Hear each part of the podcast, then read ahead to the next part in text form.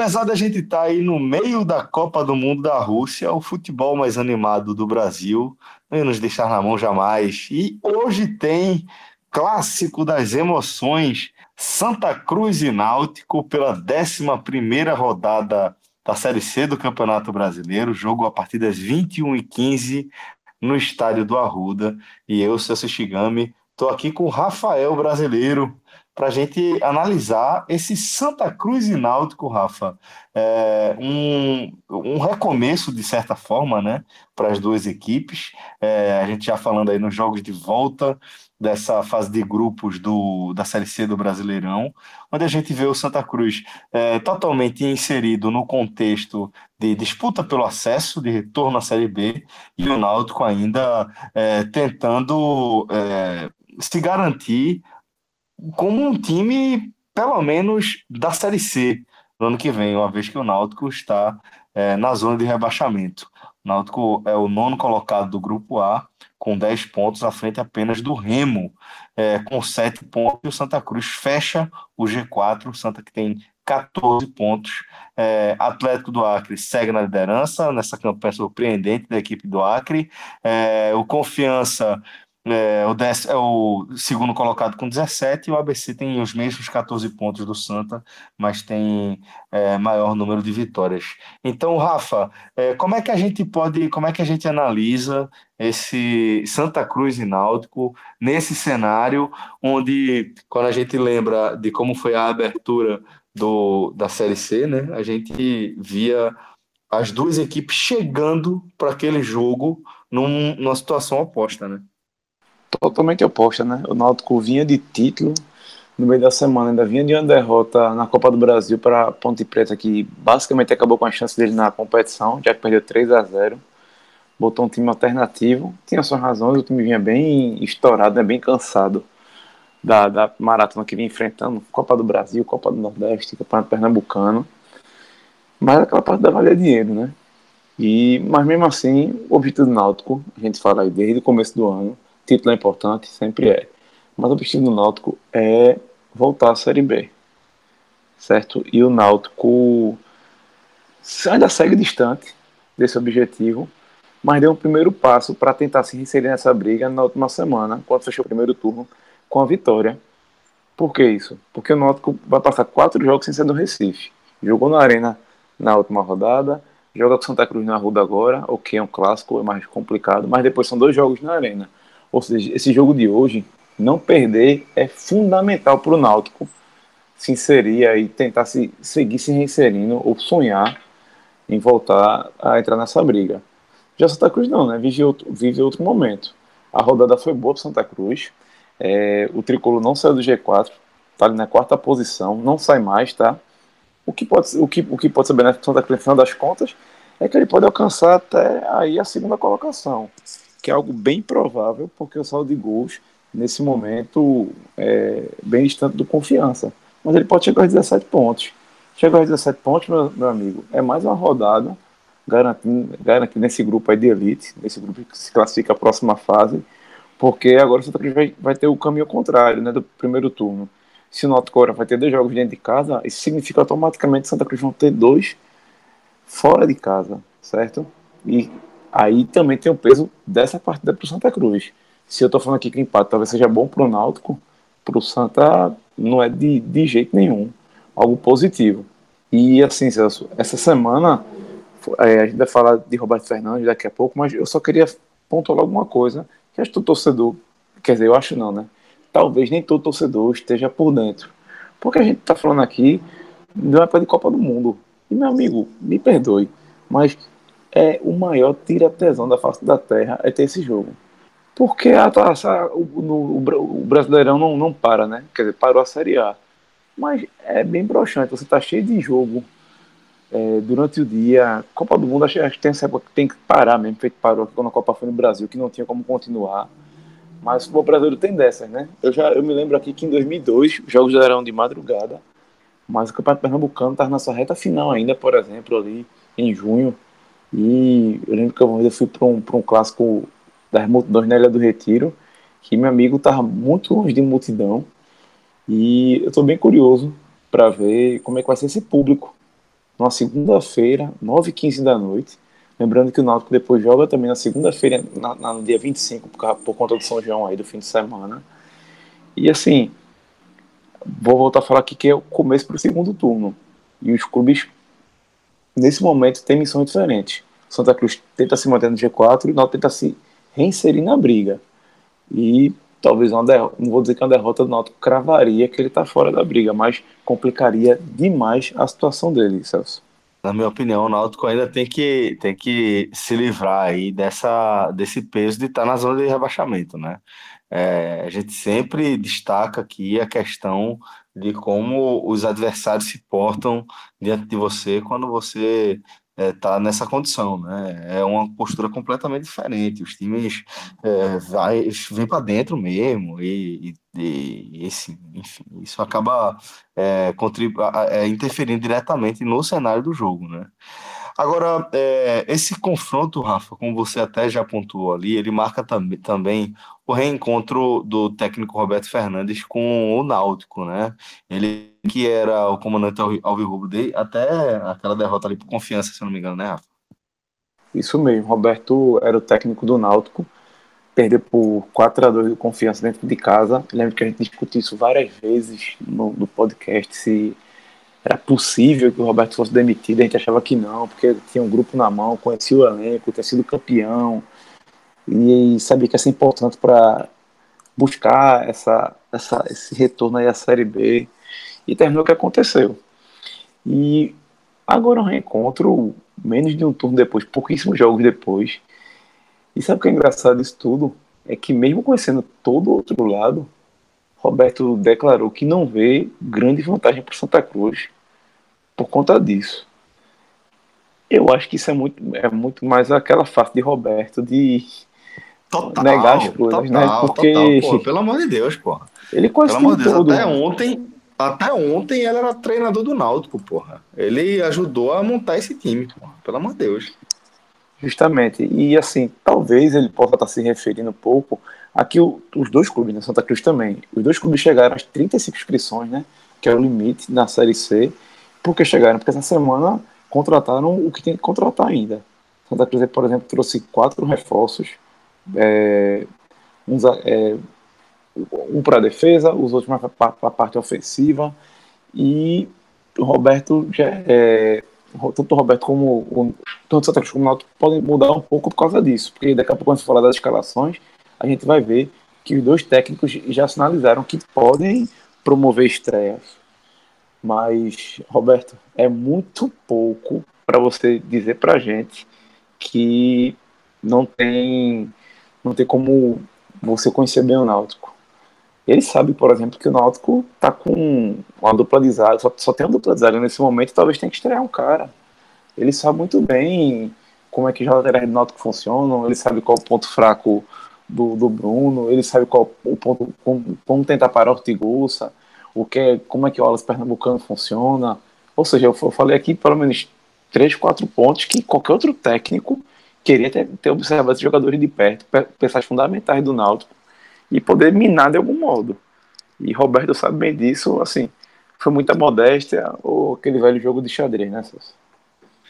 É, o velho Miguel do Robertão. Roberto é mestre nisso também.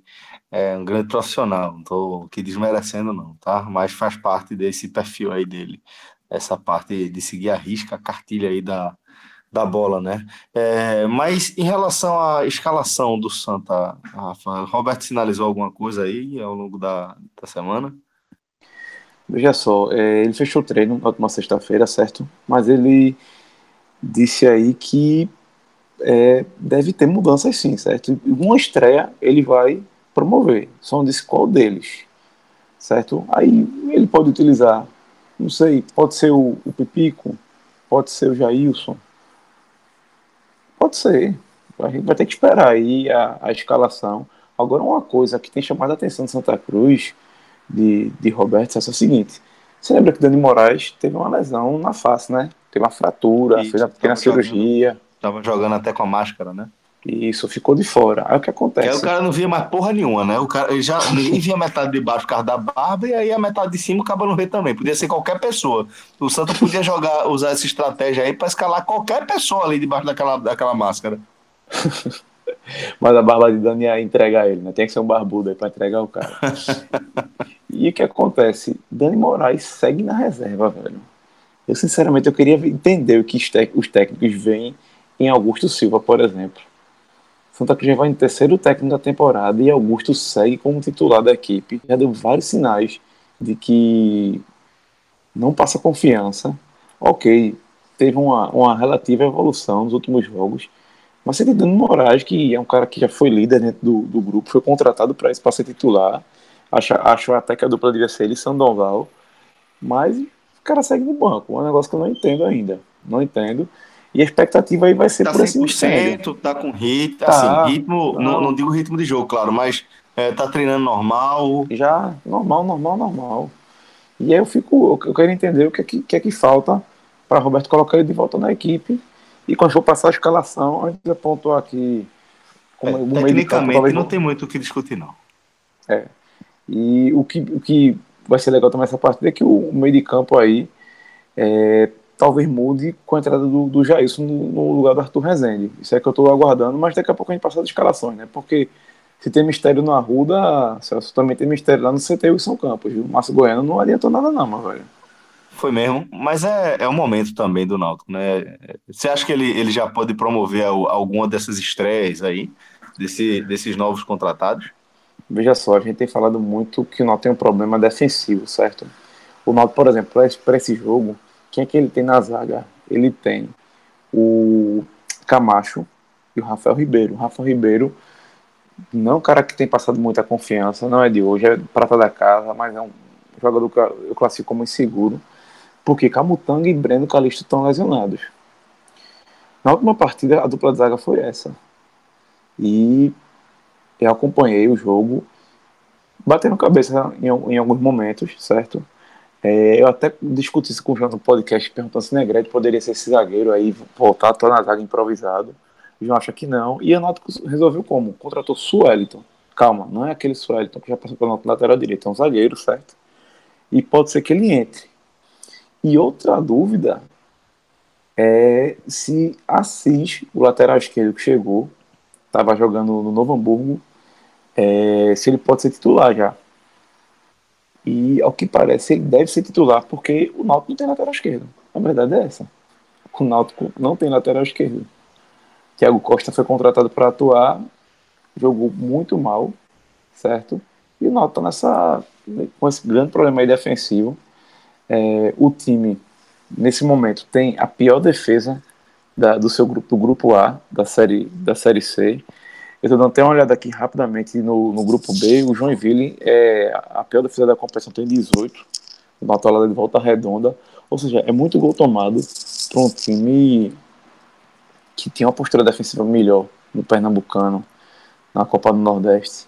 É um time que passou, se não me engano, dos 20 primeiros jogos do Náutico, o Náutico saiu de campo pelo menos, um, pelo menos 11 ou foram 10 jogos sem tomar gols. Como é que o time vai para a Série C e sofre tanto com isso agora, entendeu? Então, acho que o Gomes tem que dar um jeito nessa defesa. E é engraçado, sabe, que é uma defesa que os laterais não sobem muito. O, o Thiago Enes, que é um cara que a gente já criticou muito aqui no começo do ano, mas que vem jogando muito bem. É, vinha jogando muito bem, principalmente quando tinha que apoiar, não está subindo com o Márcio Goiano. E acho que é bom o, o Náutico tentar até, não vou dizer repensar a forma de jogar, mas repensar um pouco esses avanços. Porque a gente sabe que o Náutico tem pontas, tem uma linha de quatro, tem, tem um volante na frente da defesa, tem uma linha de quatro é bem, tem, uma, tem uma postura defensiva teoricamente bem, é, é, teoricamente bem postada, mas tem sofrido muito contra-ataques. Por exemplo, estava tava ganhando o jogo de 3 a 1 para o Remo, mas parecia que num, o, o, último gol foi, do Remo foi bem no finalzinho da partida, mas desde ter feito terceiro não passava confiança que, que ia ser algo tranquilo para o Náutico desde o começo. E assim, as referências que eu recebi de Assis Teve até um seguidor nosso que eu não lembro agora o nome elogiou muito o Assis, disse que vai ser uma boa contratação para o Náutico. Eu, sinceramente, nunca vi jogar, mas eu espero que ele, que ele esteja certo aí, pelo bem do Náutico. Que, para ter ideia, no último jogo improvisou Josa como lateral esquerdo. A gente conhece Josa há anos. Josa é tudo menos lateral esquerdo, meu amigo. E aí se encaixa no que eu tenho falado. Os laterais não sobem. É um, é um, um quarteto defensivo muito fixo e que não tem produzido da forma ideal, Celso. Rafa, então vamos passar aqui as prováveis escalações, né? O Santa de Roberto deve ir com Thiago Machovski, Vitor Augusto Silva, Sandoval e Alan Vieira. Nenhuma dúvida aí no setor defensivo, não, né? Não, não. Aí tá, aí tá confirmado, mais do que confirmado, para falar a verdade. No meio campo é que a gente vai começar a ver a, as primeiras dúvidas, né? A gente vê Charles e Carlinhos Paraíba garantidos no setor, mas a situação de Arthur Rezende aqui está incerta, né? É, está incerta e, assim, como já chegou recentemente, já é uma, uma, uma nova tentativa de mudança, né? Porque Santa Cruz contratou Valdeir, mas Valdeir segue lesionado. E Arthur, e pior que Arthur vinha jogando bem. Mas jogo com, com o Salgueiro, acho que foi uma queimação para todo mundo, porque o time inteiro o Santa Cruz jogou mal. O time inteiro. E pode ser que a, a grande mudança de Roberto seja essa, porque Charles já mostrou que é o cão de guarda ali, de, em frente à defesa. Carlos Paraíba, a gente sempre espera alguma coisa dele, mas o próprio atleta afirmou que vem decepcionando desde que voltou ao Santa Cruz. E Arthur vinha sendo o cara mais forçado, que tem uma postura nos últimos jogos de até de marcar mais do que de apoiar, certo? E talvez ele pague o pato no final das contas, o que é bem provável, tá? E no ataque, Robinho, Fabinho Alves e Pipico, é isso mesmo? Ou pode pintar novidade também? Veja só, acho que a, a cota de Augusto estourou, né? Como tá todo mundo regularizado aí, eu acho que vai ser a hora mesmo de Pipico já estrear. Não é ideal, o jogador chegou na última semana, nem treinou direito, treinou, assim, treinou direito, não, não teve uma semana de treino com a equipe inteira. Mas, com as poucas opções que Santa Cruz tem, você ficar entre Pitbull e Augusto, ou tentar, ou tentar forçar Leandro Costa ali na frente, acho que o Roberto vai fazer certo se colocar o Pipico. E vamos lá, galera. Faltam nove jogos pro, pro fim da Série C. Não tem mais hora, não, não é mais hora de ficar esperando muito, né? Pois é, e pelo lado do Náutico, Rafa, é, a gente tem Bruno, Thiago Enes, Camacho, Aí essa dúvida, né, se o Wellington já estreia ou se ele mantém Rafael Ribeiro e se Assis de fato vai estrear, né, Rafa? É, eu acho que Assis estreia, certo? Eu só tenho medo dele colocar o Wellington agora porque seria um lado esquerdo totalmente novo. Aí isso no Verdade. clássico tem um, um peso grande, né? Mas por outro lado, como eu falei, Rafael não passa segurança. E aí eu escalaria o Wellington por isso, certo? Iria com ele. Na dividida, na dividida você ia com os novatos. Ia com, com os novatos. Bom, mas como é que a gente começa a, a, analisar aqui esse meio de campo do Náutico, que pode vir com, com, com diversas formações diferentes, Rafa? Seguinte, primeiro começa por Jonathan, que é, é engraçado o seguinte, Jonathan é o volante, o cabeça de área da equipe, que o Márcio gosta de jogar no 4-1-4-1, e Jonathan é o cara que tem aparecido lá na frente e feito, feito gols de vez, de vez em quando, já são dois. E Jonathan tá com problemas físicos, é, segue como dúvida, não treinou regularmente na última semana, e ele pode escalar Josa ou Negrete. Márcio já deixou claro que não é fã do Negrete, porque ele é um cara que Márcio chega como, como um jogador que tem dificuldade para sair com a bola. E aí fica essa interrogação entre ele ou Josa. Só que ele ganha com o Luiz Henrique, que é um, um prata da casa, que, na minha opinião, começou o ano mal, tem algumas partidas ruins, mas tem evoluído no seu limite, certo? Eu, eu apostaria que ele vai de Josa, porque acho que já tem um pouco mais de qualidade de passe do que Negrete, e aí nessa dividida ele escolheria isso pelas convicções dele. Mas, eu já falei aqui, fator clássico, fator importância da partida, pode ser que isso também peça para Negrete. Lembrando que Negrete foi o capitão da equipe no título. Isso que é irônico no final das contas, né? Mais para frente, Celso, aí, tem, aí começam as dúvidas, porque eu tô falando aí da, da proteção da zaga, né? Mas, por exemplo, pois pode é, ser que Dudu. Né? É, pode ser que Dudu dê vaga para o Wallace Pernambucano, certo? Talvez ele teste o Wallace é, na equipe jogando de meia, jogando corto e curso, que era um negócio que a gente não estava conseguindo ver durante a temporada. E o é, Até agora, até agora não funcionou, né? O Wallace é, jogando na, no meio de campo, função para a qual ele foi contratado, ironicamente, e não funcionou, né? Justamente. Só que eu, tô, eu, tô, eu queria ver isso porque, quem sabe com outro técnico, o Wallace não funciona desse jeito, entendeu? Não funciona melhor. Será que era o sistema de Roberto Fernandes que estava atrapalhando? Enfim, tem que testar. E como eu falei, faltam nove jogos, tem tem que se tentar de tudo. E aí tem outra dúvida, que é se Lele também joga ou não. Ele ou Rafael Assis. É, Lele não tem produzido. Muito longe de produzir o que é produzindo em Santa Cruz. Muito longe de estar tá com moral com a, com a torcida nesse momento. E acho que vai terminar, Lele vai terminar rodando. Nessa dividida aqui, eu vou dizer o seguinte: acho que Dudu joga e que Rafael Assis joga, tá? E lá na frente, acho que está mais do que confirmado que é Robinho Ortigosa, a dupla que deu mais certo no ataque do Náutico esse ano. Certo? Lembrando que o Náutico, quando está marcando, é o 4-1-4-1, quando vai sair com a bola, é mais um 4-4-2 tradicional. Rafa, apesar do, de o clássico ser local, né, a gente vai ter uma arbitragem é, de fora do estado, afinal de contas estamos falando aí de brasileiro, vai ser a arbitragem fica por conta do amazonense Edmar Campos Encarnação, a dupla de assistentes também é do Amazonas, Marcos Santos Vieira e Wesley Regisson Pereira dos Santos. Rafa, é, você acha que dá umas 1.500 pessoas na Arruda? Celso, veja só, 1.500 é brincadeira, pô, não é possível. 1.500, bicho. Velho. Veja só, essas duas equipes decidiram um, um, uma final do Pernambucano, lógico, é outro peso, era na final do Pernambucano, no dia que o Brasil foi pentacampeão. O jogo foi 8 e meia da manhã do Brasil, o jogo, o jogo anterior foi 4 da tarde. O Brasil não joga nessa segunda-feira e o Brasil é, e, e, o clássico não tem o mesmo peso. Mas, verdade, verdade. Mas, assim, tem que lembrar o torcedor: esse clássico tem um peso para o resto da competição. Lembra que a gente está entrando em contagem regressiva.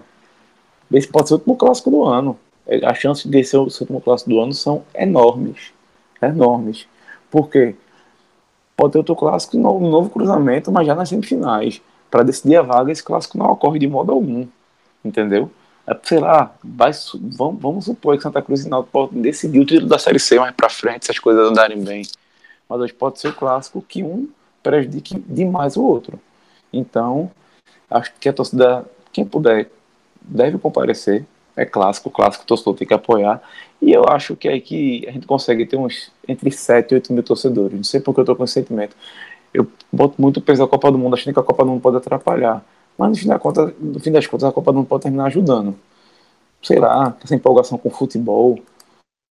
Só para dizer a tristeza que não vai ser o futebol do mesmo alto nível que a gente tem visto na, na, na, nos gramados da Rússia, certo, pessoal? Assim, tudo tem sua proporção, mas é o futebol da paixão, é o futebol que o torcedor se empolga mais, que o torcedor vibra por ser sua equipe. Então, acho que muito mais daí vale muito a pena para rodar. Com certeza, com certeza. Bom, Rafa, então é isso, né, velho? Assim a gente dá para encerrar o programa, né? Isso aí. E lembrando que logo depois tem telecast da partida, viu, galera? Fiquem ligados. Beleza, Rafa. Valeu aí acompanhar, meu irmão. Forte abraço. Forte abraço, meu velho. Tchau, tchau. Rodrigão, um abraço, cara. Valeu, Celso. Abraço. Forte abraço a todos, galera. Até a próxima.